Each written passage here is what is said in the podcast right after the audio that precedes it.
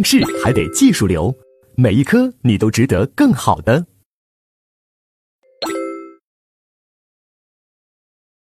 那接下来我们就看一百一十页的第四节教唆犯。那我们有了间接正犯打基础啊，那教唆犯相对来说就容易一些。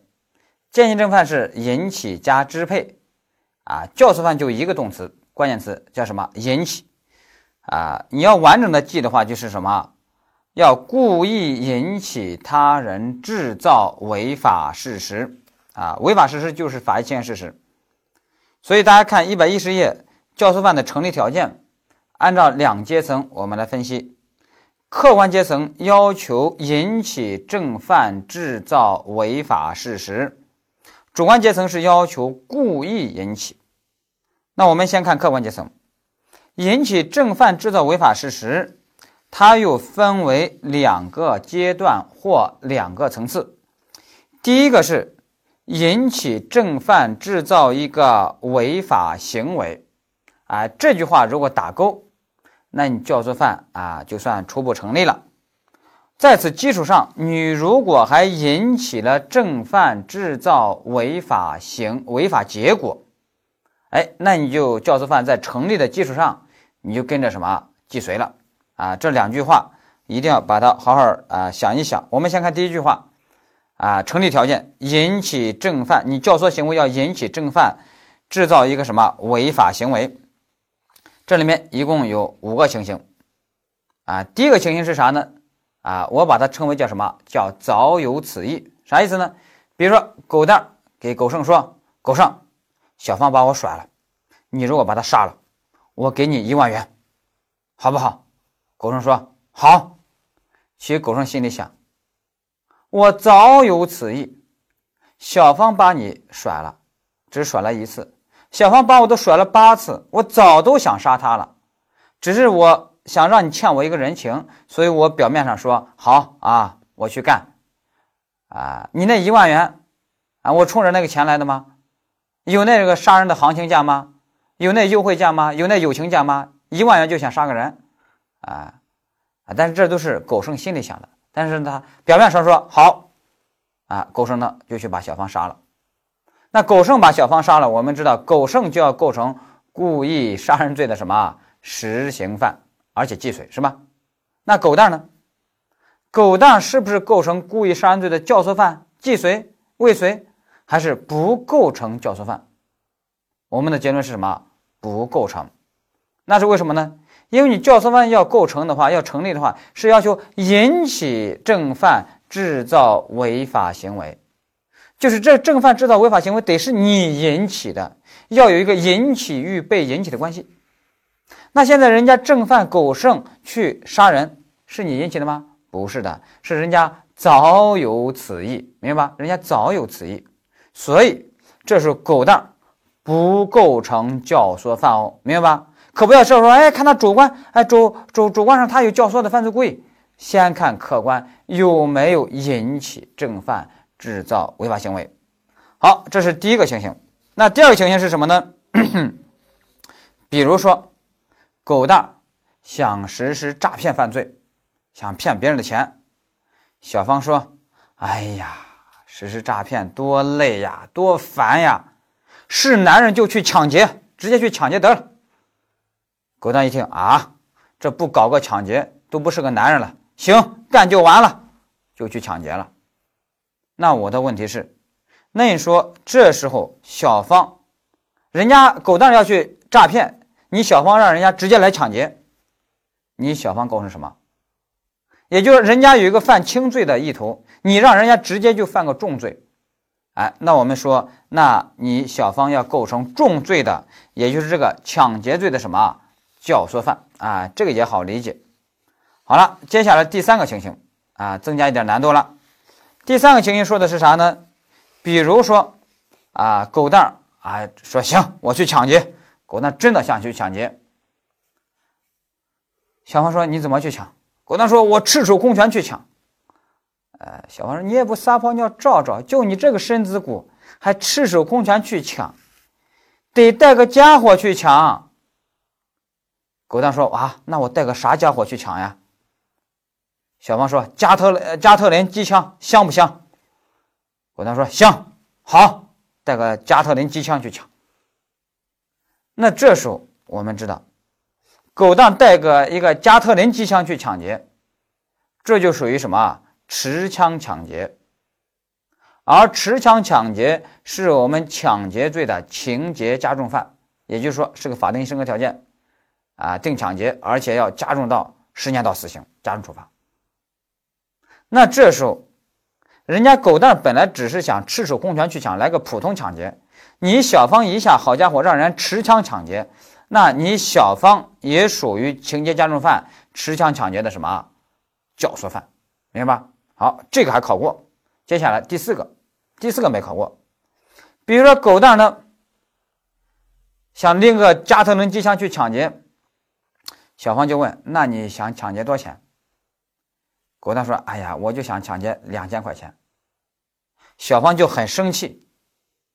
你这个有没有志气啊？有没有志向呀？啊，做男人要有雄心壮志，要有远大理想，好不好？加特林机枪都带上了，抢个两千块钱，啊，至少得抢个上百万，啊，否则的话都配不上这个加特林机枪哦。狗蛋一听有道理啊，有种，所以呢，狗蛋呢就抢劫了两百万。那我的问题是？狗蛋人家本来只是抢一个数额较大的财物，你小芳一下让人家抢一个数额特别巨大的财物，那这量刑就不一样了，数额加重犯了。那这时候给小芳定啥？哎，是不是定个数额加重犯的教唆犯？哎，我们的结论是不定数额加重犯的教唆犯，反倒是定数额加重犯的心理性的帮助犯。哎，那又是为什么呢？那大家给我对比一下。你狗蛋想普通抢劫，小芳说你持枪抢劫，让你来个情节加重犯，小芳构成情节加重犯的教唆犯。狗蛋想普通抢劫，小芳说啊，你抢数额特别巨大的财物，啊，那这时候小芳构成的是数额加重犯的心理性的帮助犯，他为什么不构成教唆犯呢？大家给我想想。这情节加重犯和数额加重犯有啥区别没有？哎，有区别，区别就在于情节加重犯，它多了一个情节，多了一个行为方式，比如持枪，就把行为方式给改变了啊。所以呢，你就新的行为方式来说，你就是一个教唆犯。但数额加重犯，你要抢劫两千。他让你一下抢劫两百万，那在这个里面行为方式没改变，还是个抢劫，只是说数额多了，所以这个时候没法定数额加重犯的什么教唆犯啊，因为他没有多一个新的行为方式，那这时候还是要定一个什么叫心理性的帮助犯。当然，心理性的帮助犯我们后面在帮助犯里面还要学，你现在先把它记住就可以了。好了，这是第四个，那我们再说啊第五个，比如说。人家狗蛋是想去实施抢劫罪的，小芳说啥？你要实施抢劫罪呀？抢劫罪有死刑的，你知道吗？我刚嫁给你，你就想让我守活寡吗？悠着点，来个盗窃就行了啊！来日方长。狗蛋一听，嗯，我的老婆还是有道理，所以呢，狗蛋就去来了个盗窃。那你说这时候小芳定啥？狗蛋要抢劫呢，小芳让他去盗窃。哎，以前的观点说，哎，那是不是给小芳要定个盗窃罪的教唆犯？那不是，他都想抢劫，你现在让他变成个小的盗窃，抢劫的里面，抢劫跟盗窃是什么性质相同、程度不同的关系？他都把重罪都想实施，那你让他现在干轻罪，啊，重罪里面就包含了轻罪。所以这个轻罪不能说是你引起的，所以不能定一个轻罪的这个什么盗窃的教唆犯。那以前有人说，哎，那定一个心理性的帮助犯吧？啊，也不能定。啊，按照我们现在的观点，小芳无罪。为什么无罪？因为我来了一个什么降低危险，就是你都有犯抢劫罪的危险，我现在只让你变一个降低成一个盗窃的危险。哎，那这时候呢，我小芳属于降低危险。那降低危险的行为，它就不是危害行为。危害行为一打叉，直接无罪，明白吧？是这样处理的。但注意哦，这个有条件，条件是什么呢？这两个罪必须是性质相同，程度不同啊。比如说抢劫跟盗窃，它就性质相同，程度不同。如果性质不同，程度也不同，那就不行了。那你比如说狗蛋想实施抢劫罪，抢劫谁呢？抢劫狗剩。小芳说：“哎呀，老公，你悠着点，抢劫有死刑的，我不想守活寡哦。你千万别实行这个抢劫这种重罪哦，你来个轻罪就可以喽。那什么轻罪啊？啊，你把那个狗剩啊强制猥亵两把就可以了。我呢也没意见，我喜欢我老公戏路啊不断的拓宽。我那说：哇，那太好了，就把人狗剩给强制猥亵了。”那你说，这时候能不能说小芳属于降低危险，把你狗蛋从重罪降低成轻罪？所以我小芳降低危险，我也无罪？不是的，因为抢劫和强制猥亵虽然有个重和轻的关系，但是它们性质都不同。那性质不同，一个是财产犯罪，一个人身犯罪，那这时候就不一样了。那你小芳让人家来个强制猥亵，这等于说完全。让人家产生了一个新罪的意图，那这时候你小芳要构成强制猥亵罪的教唆犯，明白吧？啊，这个呢，我呃估计大家应当还是比较好理解的啊，比较好理解的。好了，如果把这个理解了以后，我们第一句话我们就算掌握好了，就是引起啊，你教唆行为要引起他人制引起正犯制造违法行为。哎啊，这句话打勾的话，你教唆犯就成立了。那在这个基础上，我们要看第二句话，就是什么呢？教唆行为要引起正犯制造违法结果。那么这时候你教唆犯在成立的基础上，你就怎样？你就既遂了啊，你就既遂了。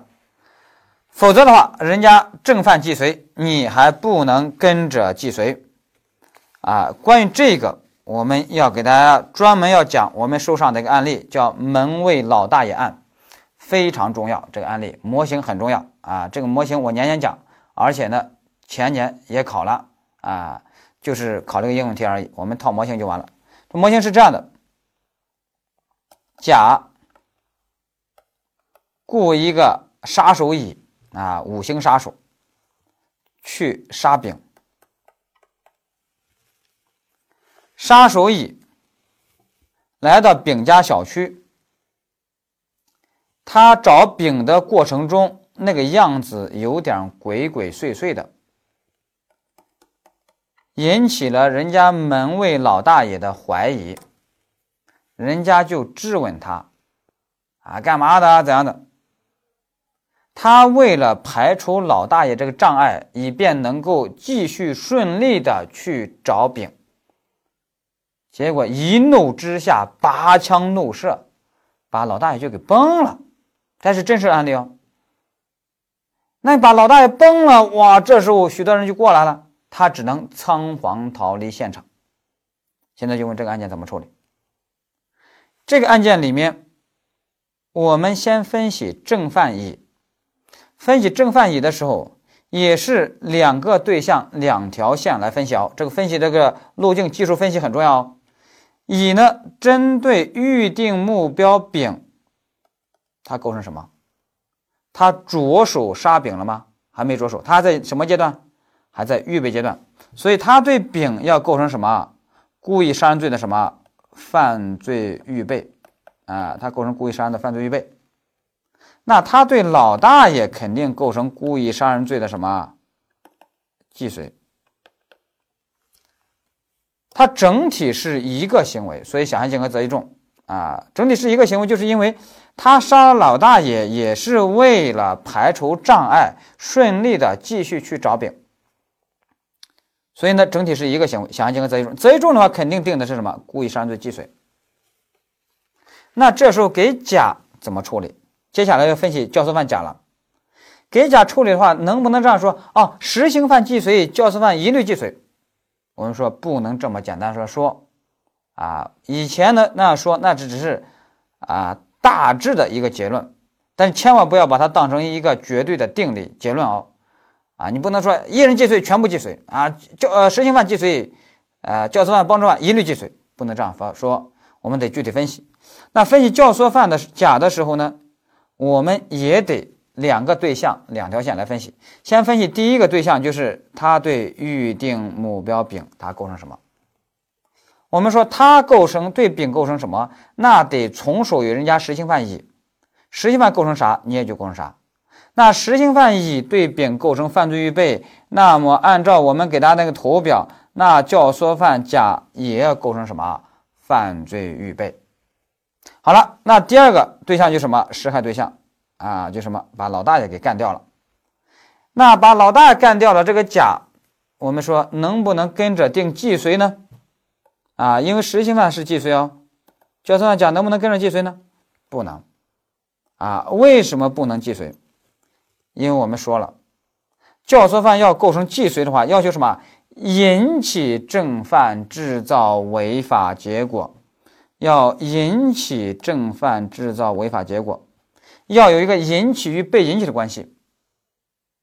我甲只引起你乙去杀丙，我有没有引起你乙去杀老大爷呀？没有。你乙杀老大爷，完全是你个人节外生枝，是你自己在那瞎操作，是吧？跟我甲就没有引起被引起的关系。那由于没有引起被引起的关系，那么我对你杀老大爷这条线就完全不负责。别说既遂呢，完全不负责，那是你以自己个人干的事儿，跟我没关系。所以我甲就只构成一个什么啊？只构成针对丙预定目标丙的什么犯罪预备，仅此而已，明白吧？所以这个案例呢，为什么模型重要呢？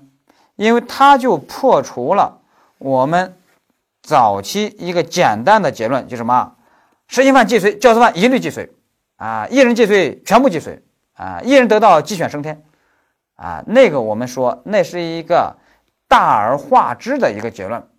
千万不要把它一刀切，啊，绝对化，明白吧？啊，你教唆真的要既遂，要满足我们说的一句话是什么？你教唆行为要引起正犯的违法结果啊！大家把这个呢要掌握好。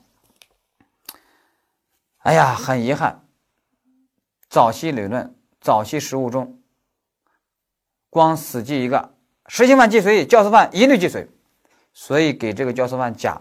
也定了针对老大爷的犯罪既遂，然后小象竞合贼重，给甲呢也定了一个故意杀人罪既遂，然后判啊也很重啊无期徒刑什么的，大家就想一想，这就属于什么？早期的理论还是太粗糙了。我们就一直认为分析案件呀，一定要技术分析。你看那个德国的法哲学家恩吉斯就说了两句话，我觉得这两句话非常好。第一句话就是什么？心中要充满正义。第二句话是叫什么？目光要不断的往返于规范与事实之间。第一句话，心中要充满正义，这表达的是一个什么价值观？就是你身为法律人，你的三观要正。三观不正，你知识越多越反动，你对这个社会的破坏力越强。啊，所以一定要三观正，这是第一句话。第二句话什么呢？目光要不断往返于规范与事实之间。这句话叫什么？叫方法论。啊，也就是说，你不光三观要正，你还要求有精湛的方法论。啊，要对案件的分析，啊，要丝丝入扣，啊，要环环相扣，要技术分析，层层推导。啊，那我们知道，这个价值观心中要充满正义啊，这些价值观这三观要正，这是由思修老师来负责啊，给大家树立的。那我们法学院，我们法学老师啊，术业有专攻，我们的分工不是说要帮大家树立三观要正，我们主要的责任是什么？给大家要传授精湛的方法论。也就是说，在分析案件的时候，一定要按照我们分析路径一步一步的去分析，啊，要环环相扣，要层层推导。我们主观题现在考的就是这个，大家知道，主观题主现在刑法都不考结论，结论直接给你，就让你去什么说明理由，让你去逻辑推理，啊，所以这一块呢考的呢就会越来越细致，啊，那你这时候提供理由的时候，你能不能光提供说根据三观啊，我觉得这个甲有罪，根据三观这个乙无罪，能不能根据这个？你肯定不行，你不可能把这些作为理由去写呀，明白吧？啊，你肯定要说甲为什么对老大爷的死亡不负责呢？因为甲的教唆行为没有引起正犯去杀老大爷，是吧？没有引起正犯的这个啊违法结果，二者之间没有引起与被引起的关系，明白吧？啊，这些理由就是我们法解释学、法教育学我们所要训练的论证的素养，明白吧？啊，法律是论证的艺术，啊，我们法律啊，其实不是用来培养大家三观的，啊，要培养大家三观，那是需要靠那个思修课啊什么的。我们法律主要是解决疑难案件的。好了，那这个大家理解了以后，那我们教唆犯的客观阶层，我们就把它讲完了。接下来我们看主观阶层，主观阶层教唆犯。他必须是故意教唆，他必须要有犯罪故意，啊，那是为什么呢？因为如果是过失引起他人犯罪，我们觉得没法谴责人家，啊，不应该定教唆犯，啊，不应该定教唆犯。比如说，狗蛋儿他从云南回老家，荣归故里，大摆宴席，啊，村子里面哇，他他他大摆宴席。很风光的，同村的狗剩就悄悄问他：“狗蛋哥，呀，你在外面这么多年发财了，你靠什么发的财呀？”狗蛋说：“就两个字，啥？贩毒。”狗剩呢就铭记在心，啊，说者无意，听者有心。狗剩第二天清晨就收拾行李，告别妻子，从此踏上贩毒的道路。经过三年的艰苦卓绝的奋斗，终于成为一代毒枭。那我的问题是：这个狗剩成为一代毒枭了，狗蛋儿构不构成贩卖毒品罪的教唆犯？也就是说，构成。狗剩这个去贩毒就是你教唆的，你仔细听我的案情啊。案情是说，狗剩问狗蛋儿狗蛋哥，你靠什么发的财？”狗蛋说两个字：贩毒。人家没有再说任何话，人家可没说哦，你去贩毒，你去贩毒。人家你问我靠什么发财，我就说两个字：贩毒。我并没有说想让你去贩毒啊。这时候就属于什么？说者无意，听者有心。那这时候你给人家狗蛋没法定贩卖毒品罪的教唆犯，因为教唆犯要求故意引起。我现在没故意引起啊，我就那样一说，我哪知道你你你你就你你就这么积极是吧？啊，所以呢，我最多有个过失，我没有故意引起，我没有故意教唆，所以我狗蛋不构成什么贩卖毒品罪的教唆犯，明白吧？啊，把这个点要掌握好。好，接下来翻过来一百一十二页，还有第二个点。就什么呢？就如果故意教唆他人实施不能犯，我们说不构成教唆犯。啊，这块如果不理解，举个例子你就明白了。大家知道《无间道》那个电影很经典，是吧？那里面有个黑社会老大，比如曾志伟，然后呢有个警察梁朝伟，他卧底打入人家这个黑社会，但是人家曾志伟对梁朝伟有所怀疑，给了他一把手枪。又绑了一个警察，绑在前面柱子上，说：“你开枪把他打死。”那梁朝伟这时候很矛盾，但是还是扣动了扳机，发现原来是个空枪。原来人家曾志伟只是考验他，故意给了一把空枪。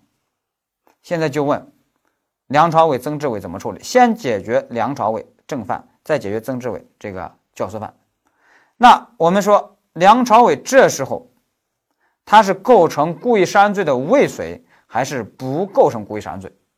那就看他的开枪行为、扣动扳机行为对前方这个警察的生命法益有没有危险。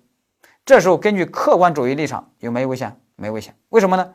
因为我曾志伟给你的枪就设定好了，给的你是什么空枪？我把子弹去掉了，完全是个空枪。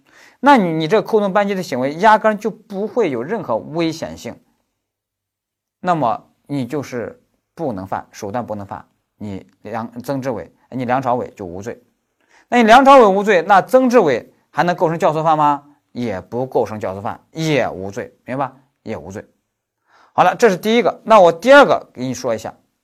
那如果曾志伟给梁朝伟的是装了子弹的枪，梁朝伟这下还要扣动扳机，结果子弹卡壳了，没发射出去，恰巧给卡壳，没发射出去。结果迅速被人家全部拿下了，那这时候梁朝伟要构成什么呢？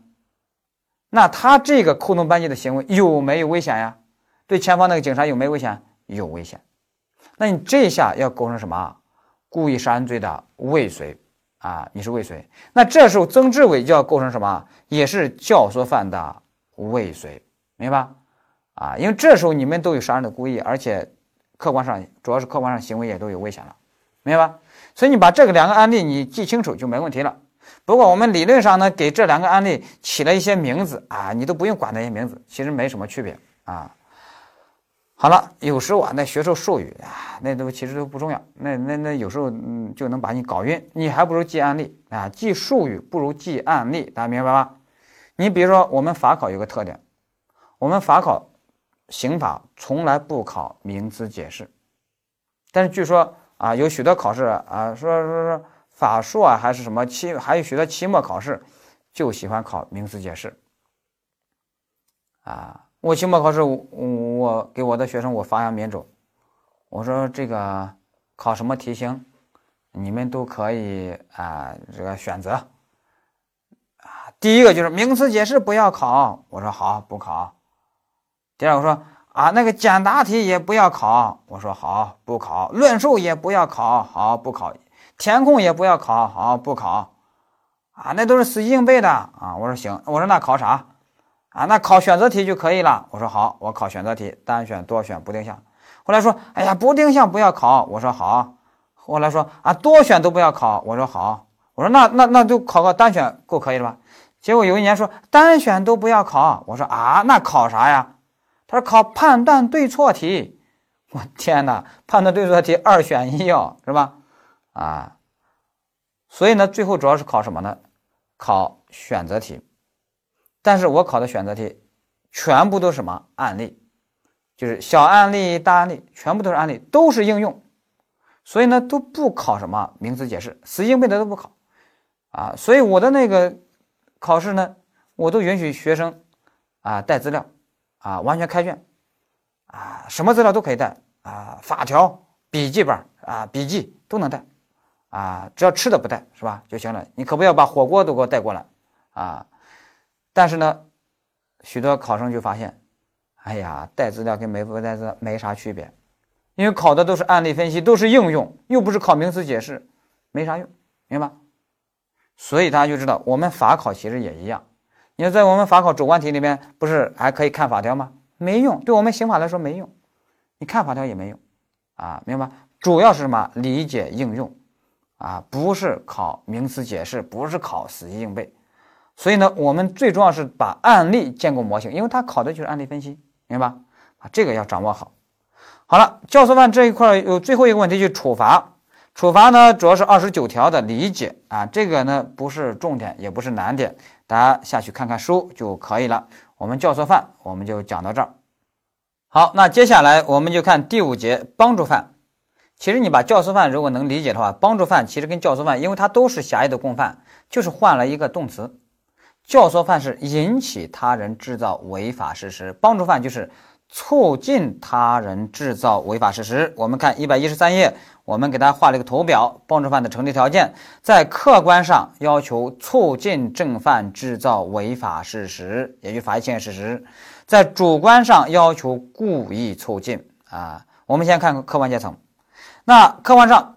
促进正犯制造违法事实，又分为两个层次。两句话，第一句话是什么呢？你这个帮助行为要促进正犯制造一个违法行为，这句话打勾的话，你帮助犯初步来说就成立了。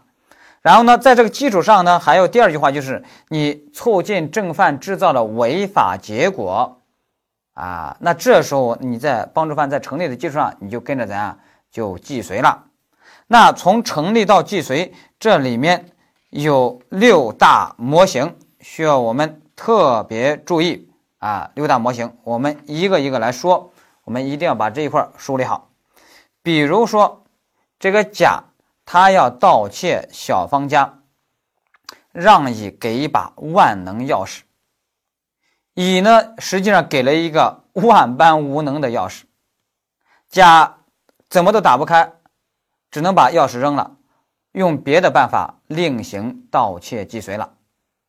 那现在问题来了，甲作为实行犯盗窃既遂，那这个给钥匙这个乙这个帮助者怎么处理？这里面题一般会给四个选项：A 构成帮助犯既遂，B 帮助犯未遂，C 帮助犯犯罪预备，D 不构成帮助犯。大家想一想，答案是什么？不构成帮助犯。那是为什么呢？因为你要成立帮助犯，要求你帮助行为。要促进正犯实施违法行为，你现在促进了吗？你压根就没促进，你害人家呢，是吧？所以呢，不构成帮助犯。好，这是第一个模型，啊，比较简单。第二个模型，那如果第二天甲就警告乙说：“你竟然想害我，我明天还要去盗窃小王家，你明天再不把有用的钥匙给我，小心我教训你。”乙说：“好好好好好。”乙呢？就带着一个有用的钥匙，啊，要去贾家，要送给贾。结果呢，在途中遇到了一个二丫来拥抱乙，啊，二这个乙呢就陶醉了。结果人家二丫拥抱完了以后，拜拜就走了。结果乙呢继续走，继续赶路，来到贾家，哎，说我给你送钥匙来了，但是口袋一摸，哎呦，钥匙没了。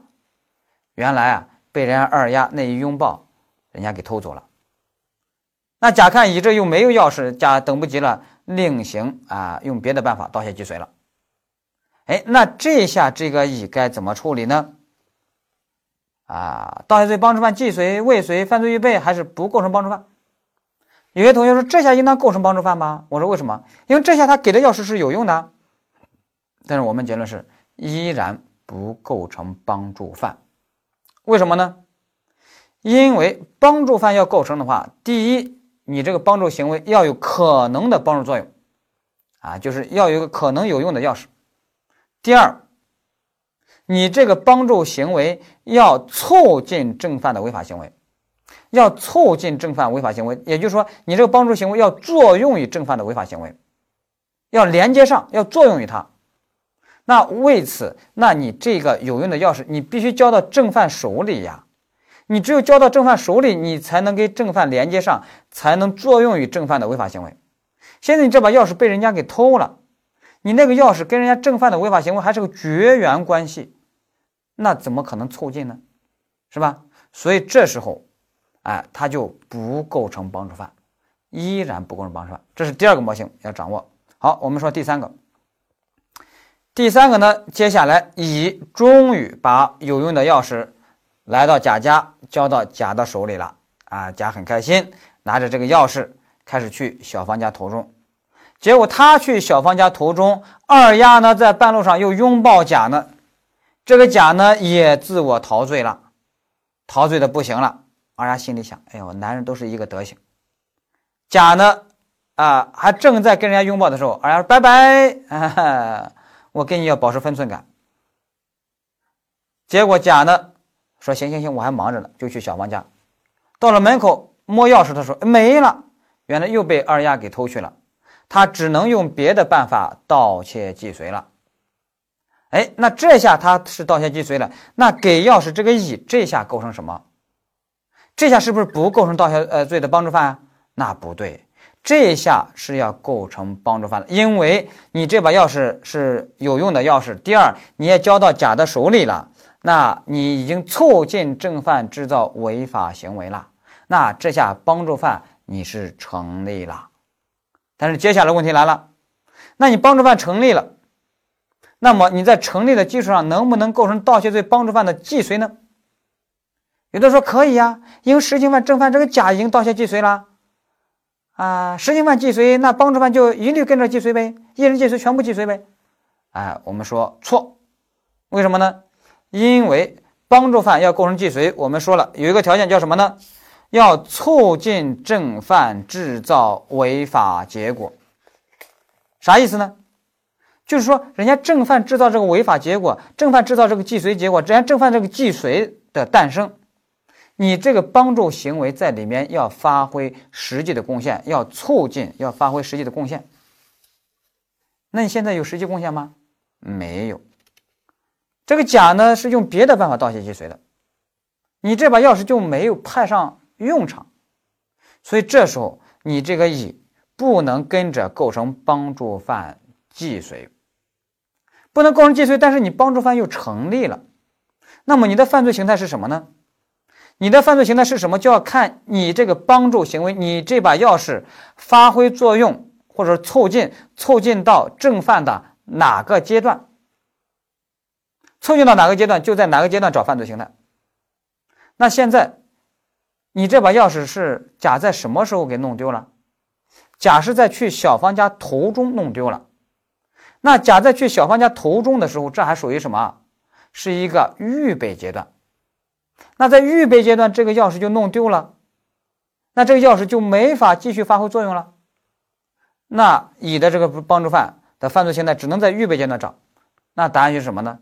犯罪预备，也就是说，因为意志以外原因没法继续凑近了啊，所以这时候乙定的是帮助犯的犯罪预备，明白？好，这第三个模型。那接下来我要说第四个啊，增加点难度了。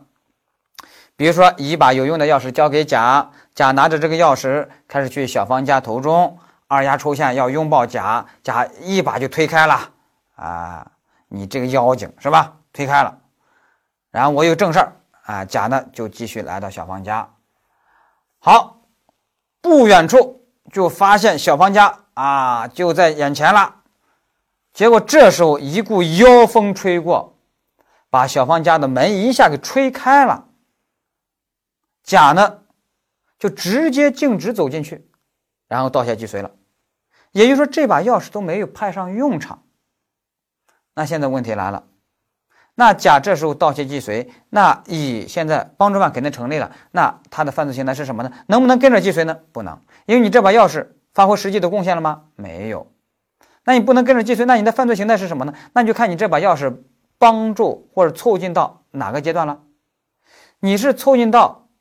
当正犯甲来到小芳家门口的时候，门开着呢，都不用去开，用钥匙开门，不用撬门。那我们知道，盗窃罪的着手点是什么？一般来说，入户盗窃那就是撬门、开门，是吧？那现在都不用撬门、开门，门开着呢，那就说明还没有到着手那一步，你这把钥匙就已经没用了。那说明你这把钥匙还是在哪个阶段就没用了？还是在预备阶段的最后一刻没用了，还是预备阶段没用了，所以你这把钥匙还属于啊凑近到预备阶段以后，因为意志以外原因无法继续凑近到着手实行了。那么你这个乙帮助犯要构成什么？还是犯罪预备，明白？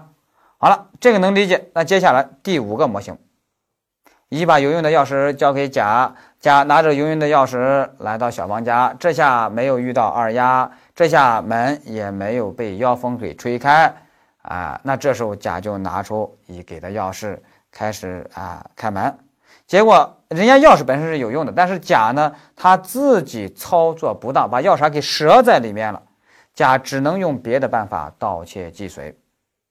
那这时候甲是盗窃既遂，那乙构成什么？首先成立了帮助犯，那能跟着既遂吗？也不能跟着既遂，因为你这把钥匙对于人家正犯的既遂，你有没发挥实际贡献？没有，那你不能跟着既遂，那你的犯罪形态是什么呢？那你就看你这把钥匙凑近到哪个阶段了。这下都凑近到开门了，开门了，着手实行阶段了。哎，凑近到着手实行阶段，那就凑近不下去了啊，因为意志以外因凑近不下去了。那这时候呢，乙这个帮助犯就构成什么？犯罪未遂，明白？犯罪未遂。好了，这是模型五。那最后一个就模型六，那就简单了，就是乙把有用的钥匙交给甲，甲哎拿着这个钥匙路上呢，把二丫推开门，也人家锁着呢，啊拿着钥匙哎把门打开了，然后进去顺利的倒下既遂了。那这时候实行犯甲倒下既遂，那帮助犯乙呢也要跟着既遂，那是因为这把钥匙已经对他的这一个既遂结果有没实际的贡献？有，那这就叫。教唆呃帮助行为促进正犯制造违法结果，那你就跟着既遂了，明白吧？所以大家就知道这六大模型为什么重要呢？啊，那就是因为他是想破除一句话，就是教呃实行犯既遂，教唆犯一律既遂，帮助犯一律既遂，一人既遂全部既遂。我们说那句话是有条件的啊，不能机械的去适用。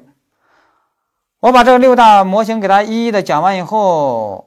我看网上有同学留言说：“哎呀，这会考这么细吗？”我告诉大家，我这个一点都没超纲，啊，这都是以真题为证据的，就是我的这个这个讲解呀，啊，这个知识点，我大致是这么一个步骤啊。你这块要给大家说一下，就是说，一般来说啊，啊，由于我这个。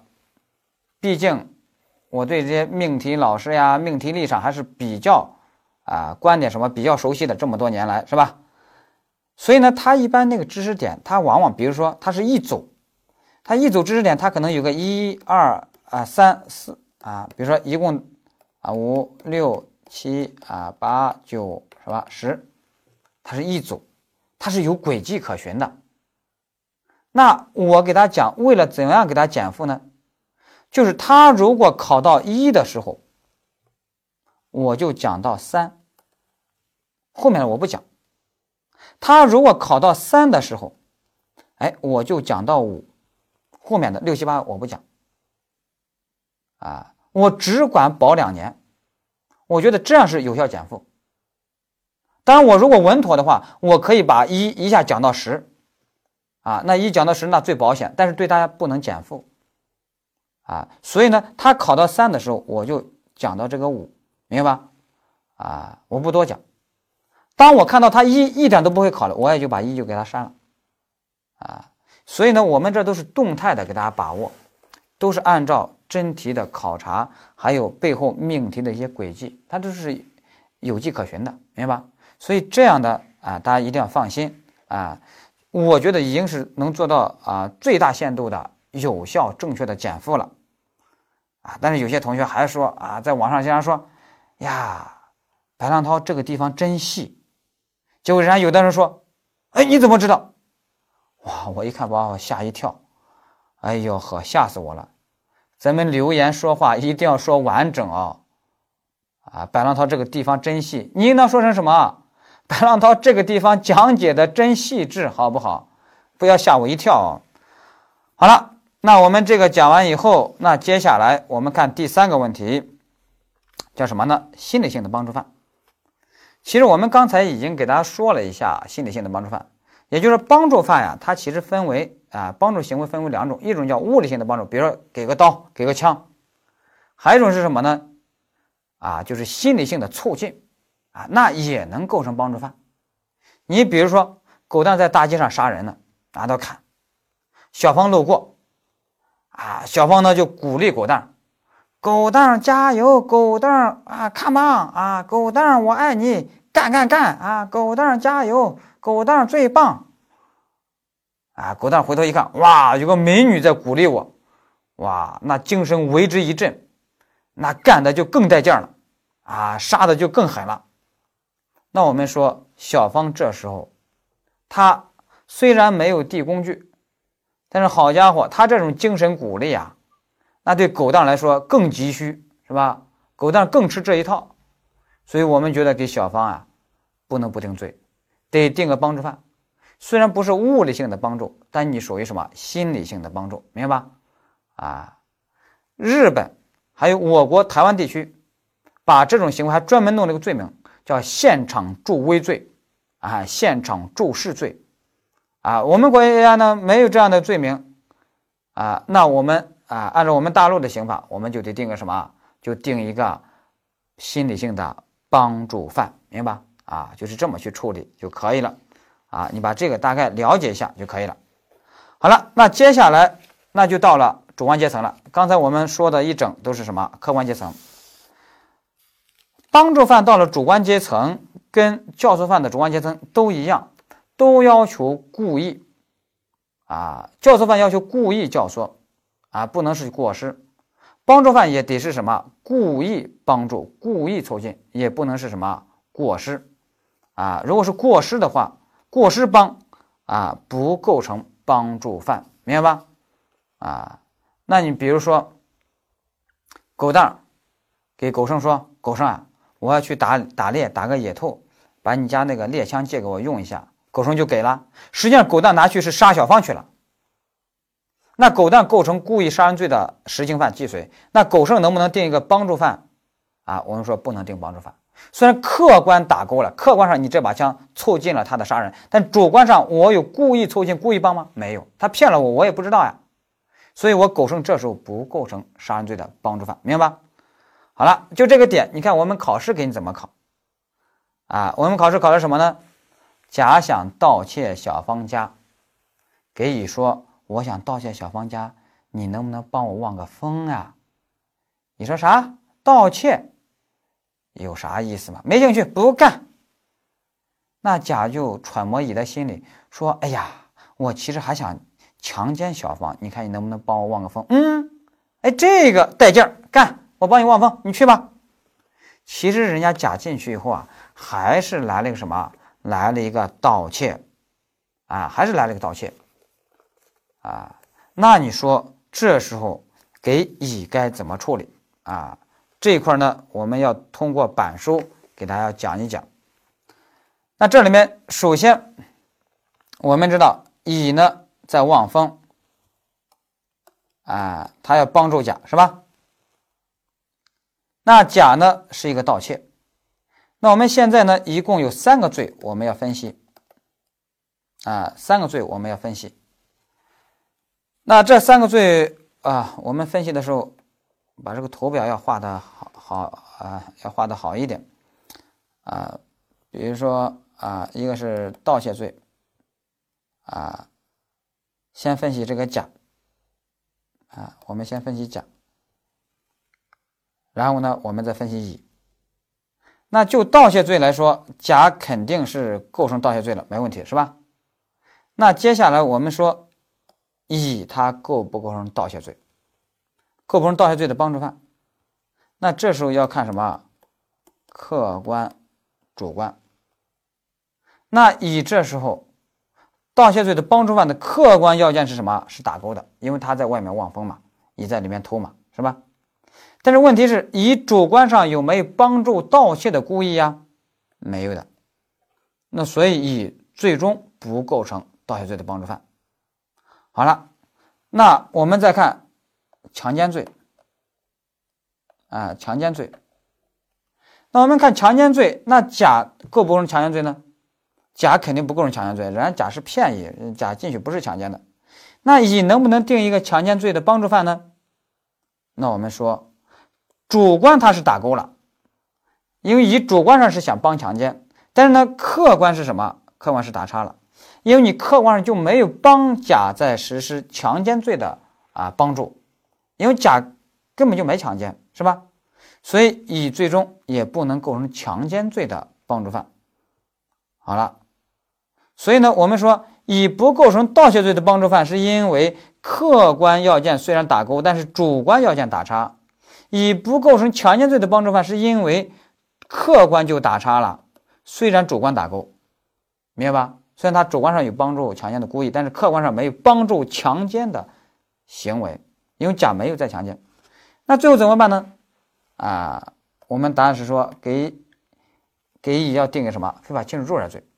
那你说甲构不构成非法侵入住宅罪呢？甲其实也构成，因为你入户盗窃的话，你就是个非法侵入住宅。那乙呢，构不构成非法侵入住宅罪的帮助犯呢？那你客观上对于甲的非法侵入住宅，你在外面望风有没有提供帮助作用？有，打勾了。那你主观上有没有意识到我在帮他非法侵入住宅啊？有，你也有故意帮他非法侵入住宅。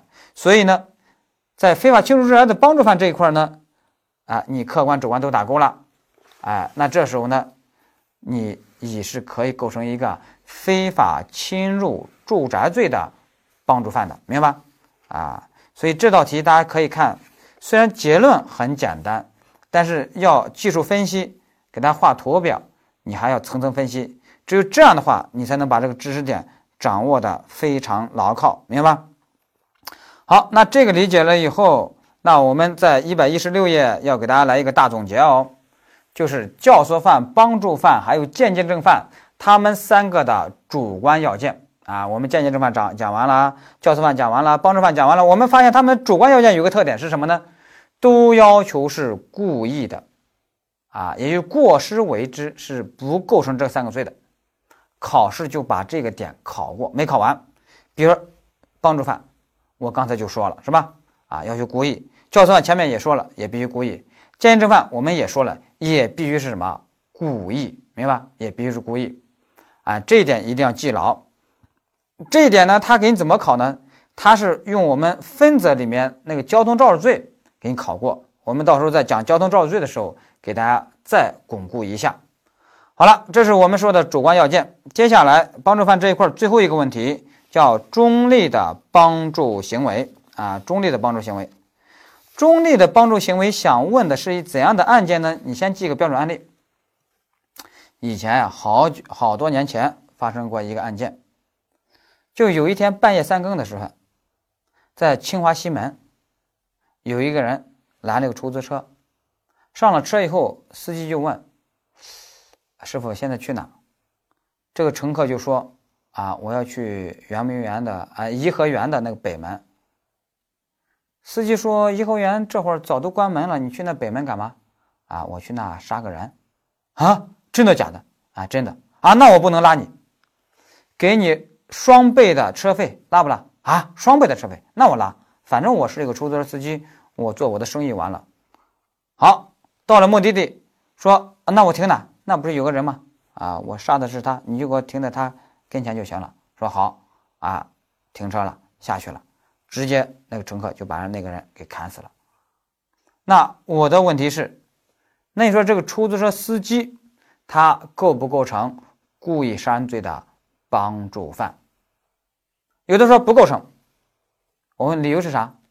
因为司机他是在从事一个民法上的合同行为，那因为是民法上的合同行为，所以无罪。啊，我们说聪明的你，你给我说一下，他这个理由错在哪？他就错在什么呢？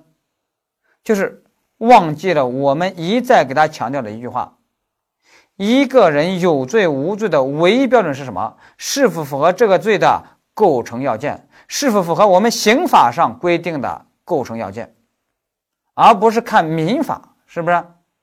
啊，所以呢，那我们要说这个司机要构成帮助犯的话，那我们说得加条件。那这个条件是什么呢？判断标准两个：第一，主观上看你是否明知对方在犯罪；第二个，客观上你给对方的犯罪有没有起到实质紧迫的。促进作用。如果你明知对方在犯罪，而且你还给他提供实质紧迫的促进作用，那你就是我们刑法上的帮助犯。即使你在民法上是一个什么所谓的合同行为，因为民法和刑法又不是对立排斥关系，这我们在前面给他讲过。好了，那我们认为这个司机这两点都符合，明知对方啊要犯罪，二给对方还是起到了实质紧迫的促进作用，因为你把对方拉到被害人的面前。停在他的跟前，他下车把人砍死了，那你还是要构成什么帮助犯的，明白吧？好了，那你如果把这个呢不好理解的话，我们再举个例子，实务中的案件。有一个啊地下赌场，啊赌客们赌得很嗨，通宵达旦的赌博。那村里面人家一个老奶奶拎着一个篮子卖那个茶叶蛋，啊，那那些赌客呢就偶尔买个茶叶蛋吃。最后把这个赌场老板抓了，定了个开设赌场罪；把这个老老奶奶呢也抓了，定一个开设赌场罪的帮助犯。大家觉得这能定吗？这不能定，因为首先，虽然这个老奶奶主观上知道他们这算是啊违法犯罪了啊，但是老奶奶这个茶叶蛋给这个赌客们有没有提供实质的啊紧迫的促进作用啊？我们说没有，那个茶叶蛋算啥？啊，这个茶叶蛋对于开设赌场来说，是不是没有它这个赌场就开不下去了？不是的嘛。什么时候怎样的帮助行为才能构成开设赌场罪的帮助犯呢？比如说，你甲，比如说开设赌场，你要租一个场地，你这个房东，你这个物业主，如果知道甲是要拿来开设赌场的，你还租给他。那你这时候提供的是一个实质的促进作用，那是要构成什么开设赌场罪的帮助犯的，明白吧？啊，所以呢，大家一定要注意啊，这这这这个帮助犯一定要有实质紧迫的促进作用啊，那个茶叶蛋不算啥啊。我有个台湾朋友就问我，说我们台湾的新闻啊，都整天瞎说，说你们呃大陆。啊，说是吃不起茶叶蛋，我也不知道真假的，不会到这个程度吧？啊，我说，哎呀，我们大陆啊，的确，一般老百姓还吃不起茶叶蛋，只有那种赌场的那些赌徒呀，才能吃得起这个茶叶蛋。好了，那我们这个说完以后，我们帮助犯就给大家整理完了。啊，我们会发现帮助犯的学习一定要和教唆犯放在一起学习，因为他们都是促进。